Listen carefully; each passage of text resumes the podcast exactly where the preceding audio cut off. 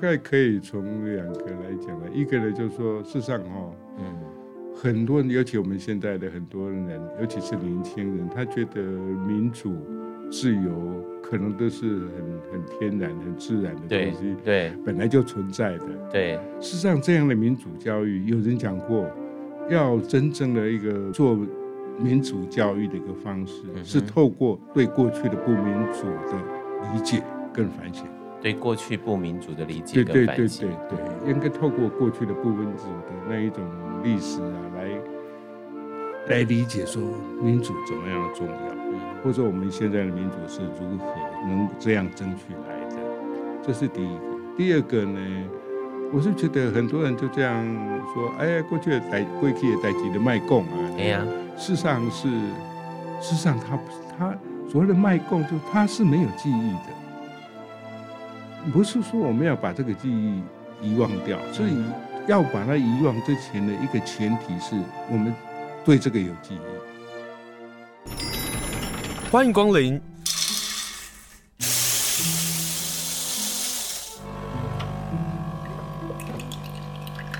今天的盛情款待，请享用。今天要谈书，希望大家能够透过今天的访问，认识一个作家。听到一本书，然后进到书店购买这本书。花莲有很多的独立书店，当然还包括了正大书城以及诚品书店，都希望大家能够去购买以及认识到这本书。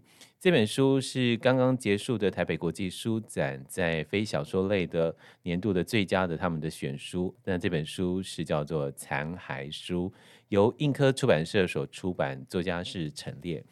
陈列老师在他过去的文字上曾经这么说过：“他说，每一个人对于岁月的记忆和处理是多么不同啊，但其实又可以相知相通。”今天要说的是陈列老师在他二十八岁的时候所发生的事情，往后的四年、七年，或者是更长的时间，这件事情他如何重新再看到他在年少的时候所发生的事情呢？今天访问就是陈立老师，老师好，先生好。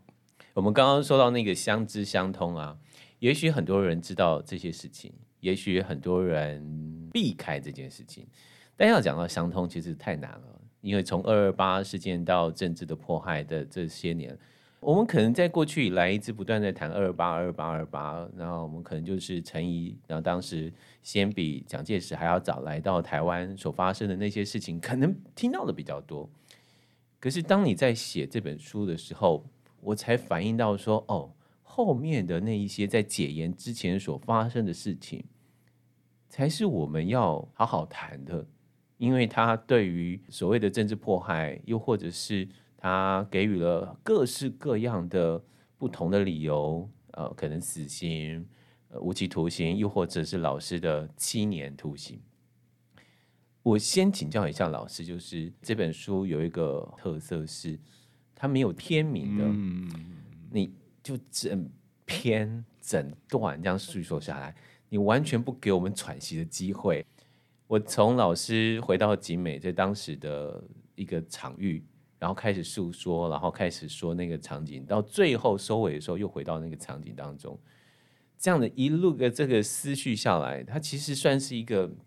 很完整的回忆，为什么愿意去触碰这件事情？比如说，我刚好最近又重新翻了川宝三郎的一本书啊，那本书在谈那时候是安亭讲堂的这个事件。二十几岁，他当一个记者的时候，初出茅庐的时候，他进行一个访问。可是这个人啊，他访问的人，其实在政治那时候是。有政治罪的人啊，那他不愿意透露消息来源，因此还被《朝日新闻》给解职了。那他也服刑了，这样。可是这段的过去，其实也跟老师的年纪也差不多。可他一直到四十几岁的时候，才愿意开始写。我我很好奇，老师是当初想要写这本残骸书，应该还是有面对到底要不要写的这个过程，或者是那个犹豫。痛苦的过程吧。呃，当然了，那写这本书呢，事实上有也有一些机缘。嗯嗯。我是一九七六年底出狱的，嗯，那出狱之后，事实上呢，我们对对过去的这一段算是悲伤的，然后是惨痛的，反正就是很很很重大的一个生命的经验呢。事实上，我们不是经常会去想起它，对，因为想起呢，事实上是是都是呃心里还蛮难蛮过难过的哈，嗯。所以呢，事实上你要继续活下去呢，事实上都很很很少去回去再记得这件事，记忆这件事情。嗯嗯嗯。甚至于在我们的同辈的狱友，或者是跟前辈的狱友的对偶尔的相处里面，事实上我们也很少去会去彼此会谈起这件事情。嗯哼。哎，呃，我们更大的是要如何活下去这样的。活下去。对对对。所以呢，对于过去的这个经验，应该是说遗忘，或者说没有意识，嗯哼，完全没有没有在意识里面存在呢，是更比较更常见的一种情形，嗯嗯嗯。呃，那个会写这本书呢，主要是在二我在二零一零年去的绿岛，哦，绿岛呢有两个政治犯的监狱，对，一个是一九五一到六五。它叫先生训导处，对，那一个叫做绿洲山庄，它存在于一九七二到一九八七，也就解严的时候，嗯，所以两个监狱大概都存在十五年期间。老师，我我岔个话题，就是我在读这本书的时候，容我对这件事情的不了解，它是两栋建筑吗？就分别在不同的时间出来，还是同一栋建筑在不同时间当中有了不同的名字？它是不同的建筑，它是不同的不同建筑，而且呢，一那个前面的那个一九五一到一九呃六五的那个叫做新生宣导处，它的它的那种格局比较类似于呃类似于像集中营方式，包括呢它的它的那种。监控管制的内容，它主要是在进行呃市场教育跟那个劳动教育，对，也就是说思想改造啊，跟劳动改造。嗯哼，所以它的建筑物在五一年的时候，事实上它的建筑物都是用木造的，而且都是平房。嘿，那绿洲山庄那个不一样，那个是 是水泥盖的哈，它就而且它的管控的方式。监禁的方式不一样，它完完全全每天二十四小时就在这个监狱里面，嗯，他不能外出的，他没有放风，没有没有，他放风呢，大概一天，我听说在那边会比较久，大概四十五分钟这样子，哦，嘿，嗯嗯，那那个先生训导处不一样，那我讲说我二零一零年去绿岛，主要是去看那个新生训导处，嗯哼。那个地方是很特，我去了之后，虽然我约略知道说一九五零年代就白色恐怖是从呃一九四九哈，呃一九五呃一九四九一直到一九八七这样，嗯，四九之后的那个五零年代，政治犯的是最肃杀的一个时期，嗯哼，所以呢，当时的没有被枪毙的就送到，主要就送到绿岛这个新增训导处，嗯。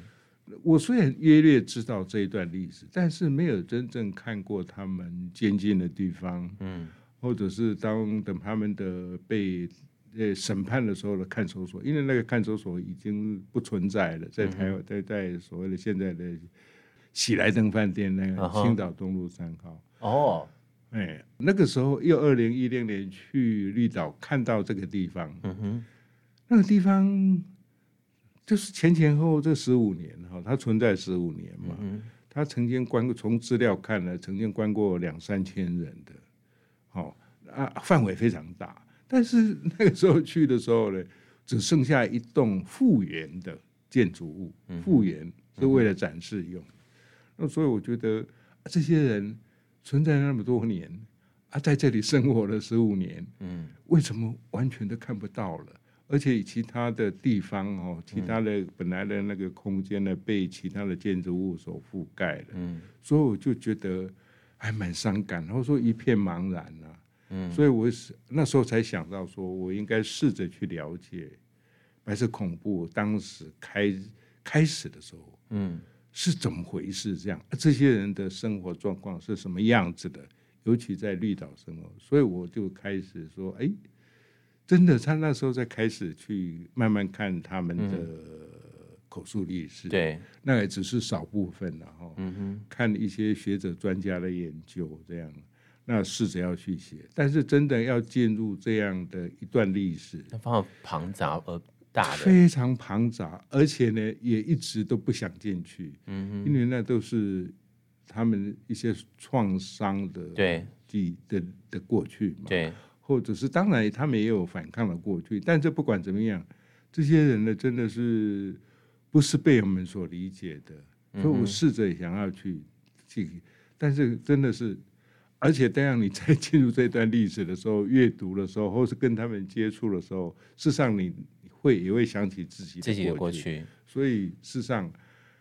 虽然一边在阅读，希望进去，但是一方面又是有点排斥吗？还是退缩的？啊哈，嘿，那直到好像一二零一九吧，哈，二零一九国家日本博物馆呢找我去当主管艺术家的时候，对，对我才试着就比较认真的进去，但是呢，在写的过程也都是一再的。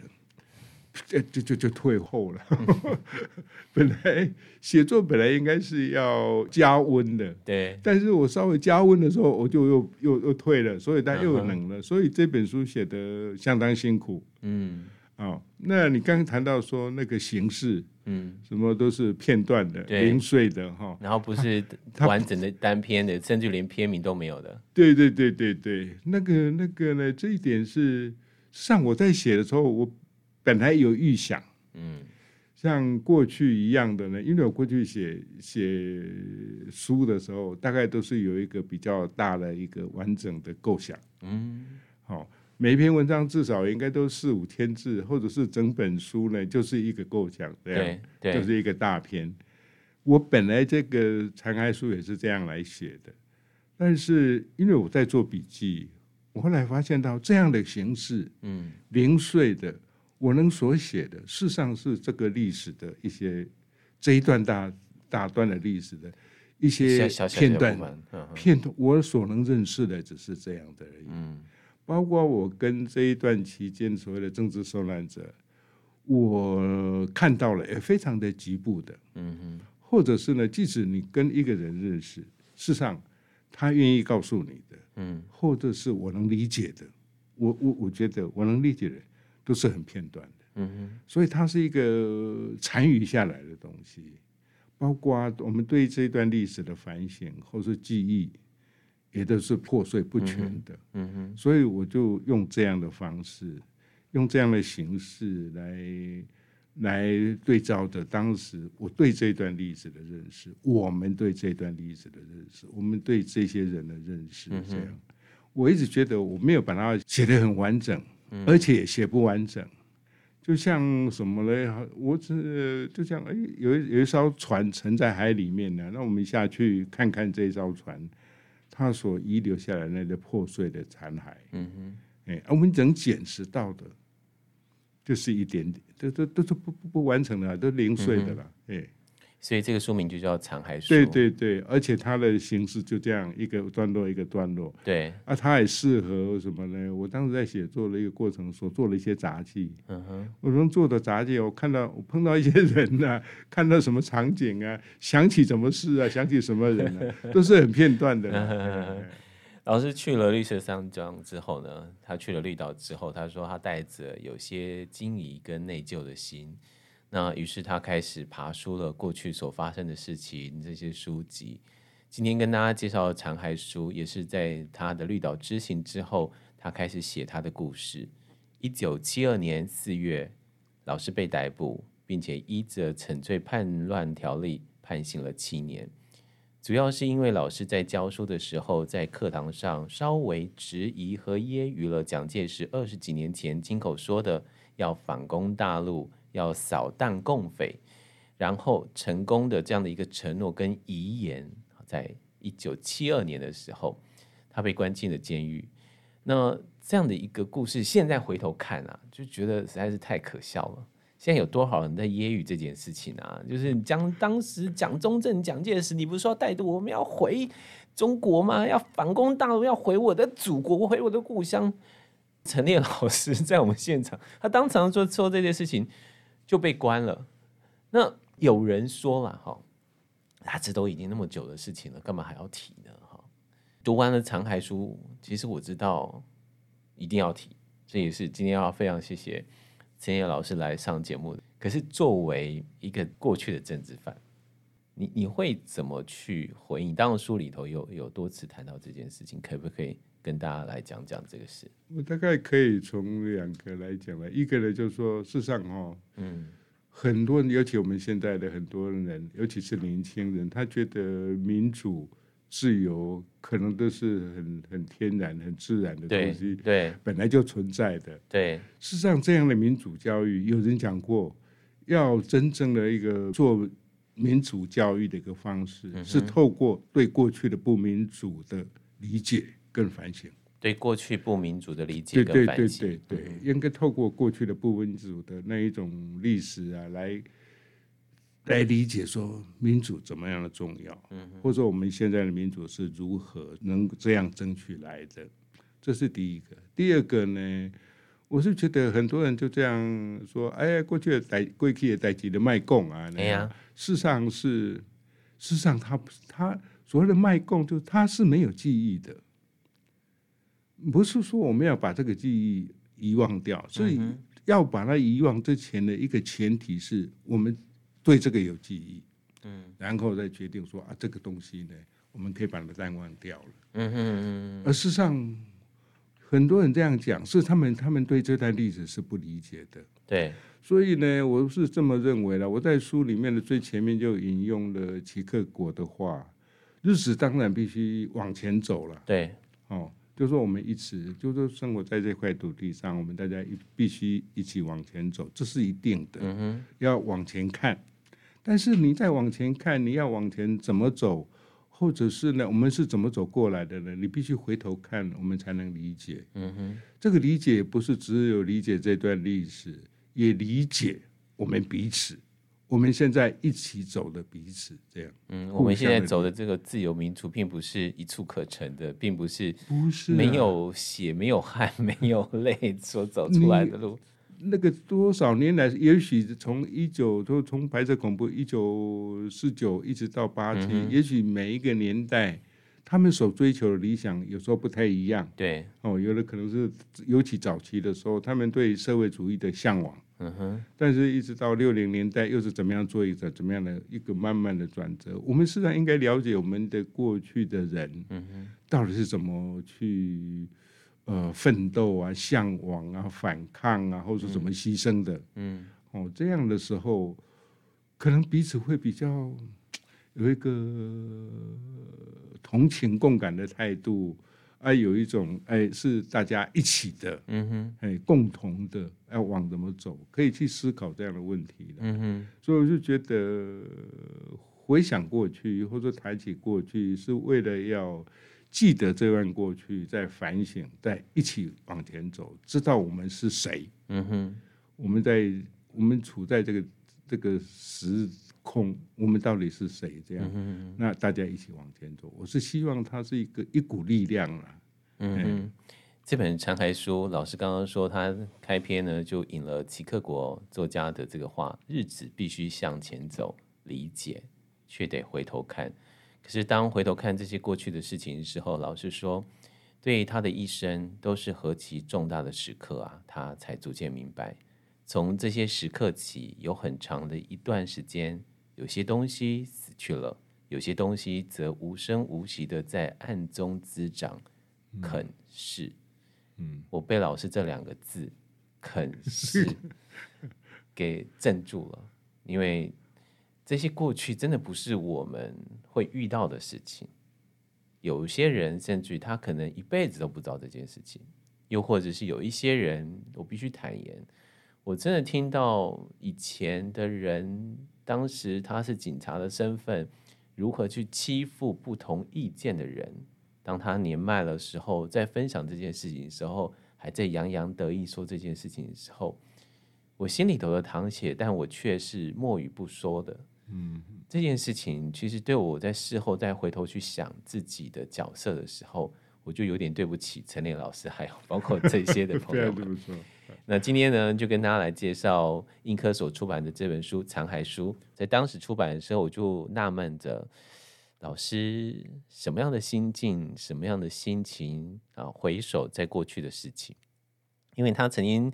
在过去的作品当中，曾经写过记忆。他说：“拼凑记忆，没有这样的记忆是没有的，还是身体、心理刻意遗忘，或者是刻意关掉。”我在猜，老师过去应该有刻意的关掉吧？我是不知道了哈，但是。关掉总会有重新开启的时候嘛。于是我们今天呢，要跟大家来说说他在过去所发生的事情。他在一九七二年的时候关了，然后呢，本来是要关七年的，后来因为蒋介石死了，那群政治犯的狱友们啊，他们面面相觑，然后他们不能说啊，那死了好啊，什么这种话又不能说。可是他们共同的期望啊，你知道我在看到那一段的时候，我都觉得啊，还是人性。人性的这种脆弱或者是理解啊，那时候会怎么想？你知道他们在想什么吗？说哦，可以减刑了，可以可能会有特赦，这样类似这样。老老师真的那时候真的是这样的一种情况哦，我觉得那个记忆应该非常的鲜明吧。呃，你说蒋介石去世？对啊，你知道那时候。哎呦，那时候我们小时候看到蒋介石去世的时候，有多少人哭天喊地？那时候电视是黑的，这样。老实说，我没有那个记忆了哈。可是呢，对于当年不管是用任何一个理由，或者是假的理由啊，那种框列，然后把这些人都会关进去。老师刚刚说的，光是在绿色山庄就有几千人在那里，你可以想想，这些人有多少个是冤狱的啊？或者是这些人其实是爱国的，这些人是希望台湾进步的，但是却在这个时候像二二八一样杀掉这么多台湾精英的这样的原因。那当蒋介石去世的时候，你们你在书里头说了一些很不一样的，非我们过去的这种党国思想下的叙说，现在回头看有一点深刻。呃，事实上我们在关在里面的时候。嗯一个互相鼓舞的方式是，哦，那一定要活得比草头啊还久。草头啊，你们叫他草头啊？因为他是光头。光头这个这个当然，当当那个年代是从我的上一辈就有人这样叫的。嗯哼，哎，我们都这样，我们必须活得比这个臭头久，这样。对，我们不能这样子，就是把自己的身体弄坏了。嗯、所以我们用这样来互相鼓舞。对，也用这样来，比如说。活下去，对对，活下去，的，uh huh. 一个一个一个算是一个目标还是什么的。所以当他死的时候，你们欢呼啊，就是我真的活他比我比他活得还久。对，我们大家都会很高兴啊，嗯哼、uh，huh. 非常高兴，但是不敢表露，不能啊。为什么？因为旁边都还有一些管管理人员在，对啊，对啊，对啊对对对，所以只能私底下窃窃私语，哇，怎么样？嗯哼，那当然了，因为这样最实际的就是说，哎，他死的。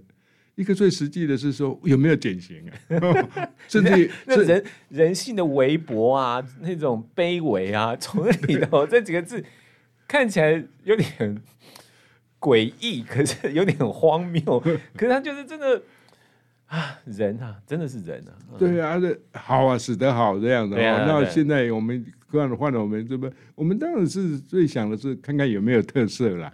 特色就是说完全都不闭关的。对对对。而且啊，再来呢，如果没有特色的话，至少减刑二分之一嘛。对对对。哦，都没有啊。后来对对待我们，他对一般的刑事犯好像有减刑二分之一，对我们这个政治犯三分之一。他还是不放心你们。对对对，这这这这这样已经已经很多了，这样 三分之一，所以三分之一，事实上有些人有些有些失望、uh huh, 失望的，uh huh. 但总有减总比没减好、啊。就是我再关个少关个几年嘛，对不对？哈，对对。嗯，但是呢，在这个过程当中，容我继续聊一些比较轻松的话题了。所谓轻松的，就是在阅读的时候会忍不住不自一下，然后也替老师担心。老师，你曾经想过越狱哦？呃，对，然后那个那个还那个不是我想的啦，啊、uh，huh. 因为我们那个是当时，因为我在景美看守所的时候，在一个囚房里面，那个那个是在这个看守所里面最男生的最后一房，嗯哼、uh，五、huh. 十房，他在二楼，在二楼，哎、uh，huh. 那跟我同房的呢有好几个，其中有一个叫我们都称他为船长的，嗯哼、uh。Huh. 他是南方澳还是苏澳的人？哎，反正呢，他就是以前是渔船标旗鱼的，哎，站在船头在标，身体非常强壮。哎，现在那个叫做文化资产哎，文化资产 就他已经变成一个重要的技能。哦，对对对对对对对。那他身体很壮，嗯，他不不认识字，嗯，他曾经被判死刑。后来减为无期，嗯，定谳的时候是无期。嗯、那我跟他刚关在同房，他那时候，呃，就从死刑到到无期的时候的那一段时期，对。那他，呃，这种要越狱的想法是他提出来的，嗯，因为当时又进来了一位，那个是比较后来，他是日本早稻田大学的一个毕业生，嗯哼，嘿，那个嘿，他我们这都。当然不止我们三个，那个房间里面大概有六七个。但你们还刚居然敢讲越狱的事情，你房间里面有六七个。悄悄的，事实上我们后来，我们当然要讨论的时候是很秘密的哈，很隐秘，就讲悄悄话。但是后来那些其他人也知道，哦，哎，关不住的，关不住了。不过他们也知道了，但他们也心照不宣呐，对，不会去密告。我们最怕的是。在监狱里面最怕的是一一种，就预防人家哦，提防人家会不会密告这样。有的老师书里有写这段，嗯哼，对对对，啊，他呢就说啊，怎么样怎么样可以逃狱，这样 那个过程商讨的过程有写在书里面。对，但我们后来发现这个这件事情真的很荒谬了。之所以敢这样，因为所谓荒谬的意思是那是不可能的。对，因为因为你觉得怎么可能逃得了呢？不是啊，至少你要不是像电影里面挖地道啊，或者什么穿墙壁啊，对不对？我们想到了也只能够哎把墙壁穿过去呀、啊。但实际上你要把它弄一个洞，还有然后呃弄一个洞，然后到另外一栋。然后能够顺利能够脱逃，对，对对，然后脱逃之后，并不是留在台湾，他必须要出海，对对。然后那个时候船长说，我到出海的时候看可不可以被日本的 渔民给捡获，然后他就可以到冲绳，然后做政治庇护，对对，然后呢就可以。我看了，我觉得 老师你大时大意，想说你真是官疯了，你怎么可能？不是，当时的有一个心理是，哎，我没有怎么干，没有干什么大事就被关进来。对，我真的要出去干一件大事，这样，我真的要去革命之类的，嘿，真的要去去去很积极的去反国民党，要推翻这个政府。当时有一个很强烈的想法，我相信，哎啊。就是这样，在那种强烈的想法一样的失去的理智，嗯，我就答应说好，我们一起走啊。所以开始挖，挖了四五天哈，就知道那是不可能的。你要真的把那个 有一个洞你可以穿过去的时候，那大概要好几个月。所以你看很多电影那种越狱的电影，都觉得那些骗人的。对对对啊，所以但是呢，他后来真正逃狱成功。对，嗯，因为他到外狱来，嗯。所谓外狱就不是在押房这个五十房，他、哦、有一个外面的工作的区。对，工作的区呢，他去各等于一个这样这一栋看守所外面的一个锅炉房工作，那个锅炉房就可以逃出去比较简单了。而且后来他所逃的路线，您说完全一样。我听说了，因为后来听说隔了很久之后有报道，他完全一样。嗯，嗯他后来。就真的在日本吗？他现在在哪里哦？就众说纷纭，有人说是他在中国大陆，对，有人说他在日本，有人说他什么跟一个什么检察官结婚。我觉得这个都是传言，我不知道，不确定。你看这种传言，我为什么会说成这个原因？就是当大家在那样的一个环境被关，他算是冤狱，对不对？他应该也是冤狱啊！如如果我按照他说的，我听他听他跟我说的，嗯，明明就是他船难，然后然后飘到中国，然后被中国还被拘禁了，然后等到回台湾的时候，就以类似这种叛逃的叛乱的方式，对对，还怕被判两度死刑，这样。对，两度死刑，最后是无期。那个是真的是，如果完全是按照他讲的，嗯，那个真的他绝对没有办法吞不下去的。对啊，而且两度死刑，你想我怎么可能会期待会有无期徒刑的这一天，或者是即使从死刑到无期徒刑？他想要逃亡的这个念头是非常非常非常的强烈的。那因为他这样的从死刑到无期这样的过程里面，嗯、那在他的内心里面一定非常大的折磨。嗯嗯，嘿，老师来谈谈您自己吧，就是从这么大的折磨，然后你当时是在泰鲁阁那里的一个寺院被逮捕的，是这样吧？禅光寺，禅光寺那时候同行的还有四个人，同行啊，同行的应该有三个人，另外两个人也被关了。哦，那个不算同行，那不算同行，那个叫什么案？大同革命军的案子。对对对，那个名称叫大同。哦，大同。那是那个是很奇妙的一个一个一个因缘吧。我在禅光寺住的时候，嗯，呃，就有好几位，好几个人。分别从别的地方，从台北对来那边也在那边住，呃，其中一个叫王建雄，那是文化大学的哲学系的老师，嗯哼，还有一个叫洪为仁，对，洪为仁呢，他是他后来曾经他出狱之后曾经当过教育大学的台湾系的主任，嗯，哎，嗯哼，哎，那他当时是。好像是一个研究生，嗯，师大的国文系的，都是青年的阶段哦，都都是很年轻啊，对，都是很年轻。那还有呢，包括我们花莲的，花莲好几位，嗯，都是高中刚毕业，哎，有的考上大学，对，比如有的考到屏东农专啊，他要重考啊，嗯，还有呢，后来考上台大人类，当时叫考古人类学系的，哦，反正有好几个。事实上，呃，就是我是一个，对不对？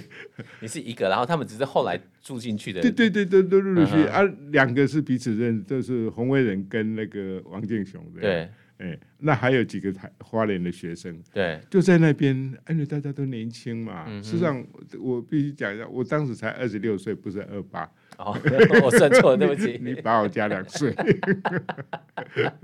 反正。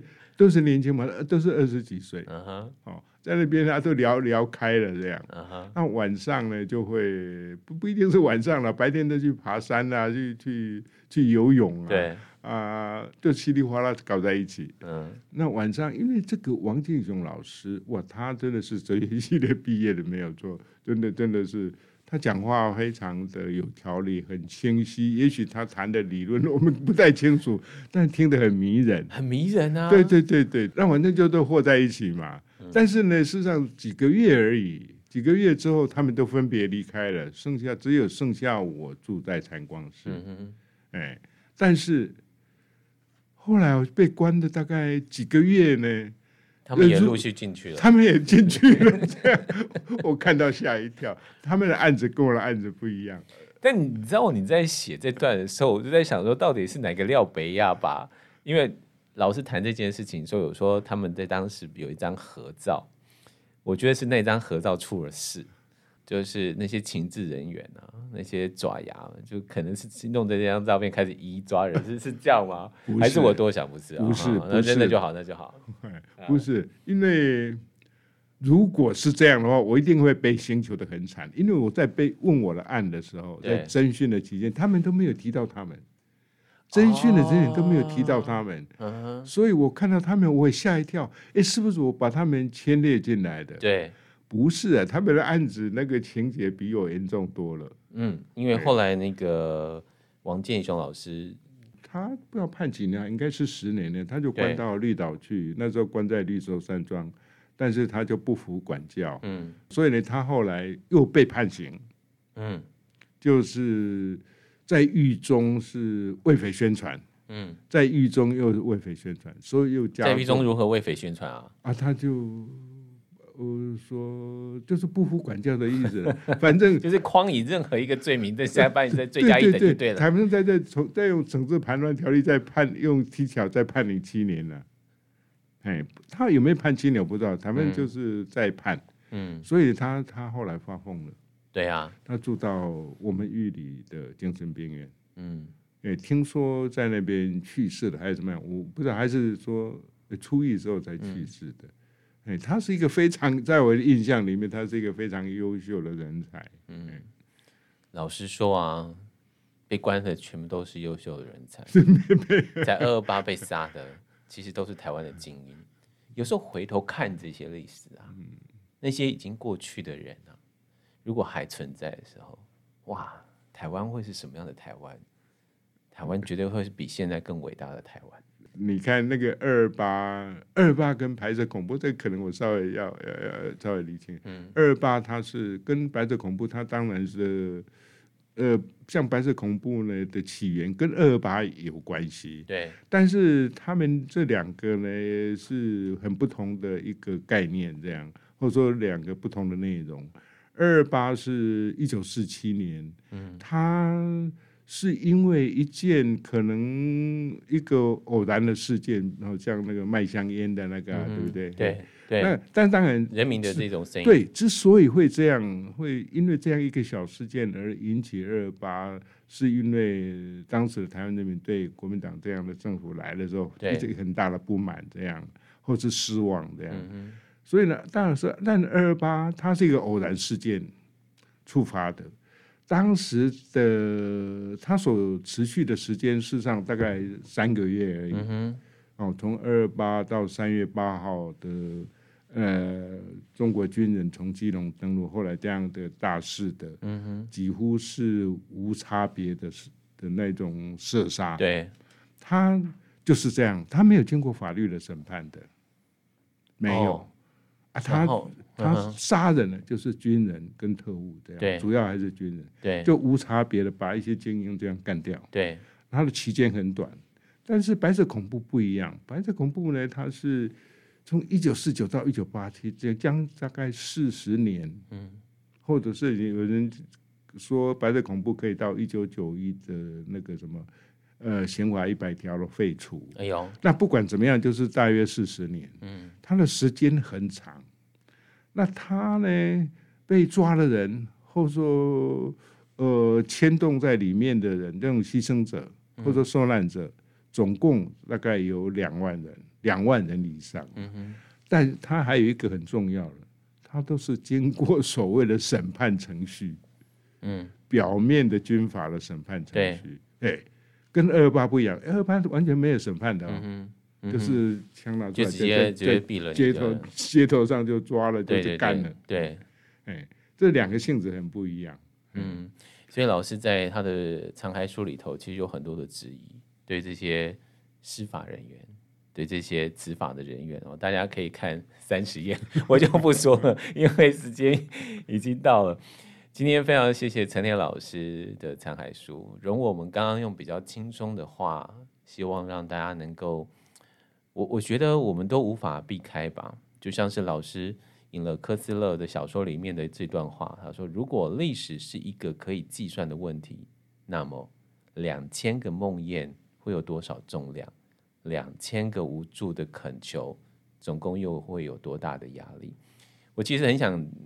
聊就是陈天老师的读书啦，因为老师说读书让他在黑暗当中能够自处，能够让他活下去。我不敢说我是个爱读书的人，可是当老师说到他能够想要透过读书能够有活下去的力量的时候，那是一个多么强烈的几个字啊！活下去是残骸书里面有太多太多的故事当中每一个人的很重要的一个希望。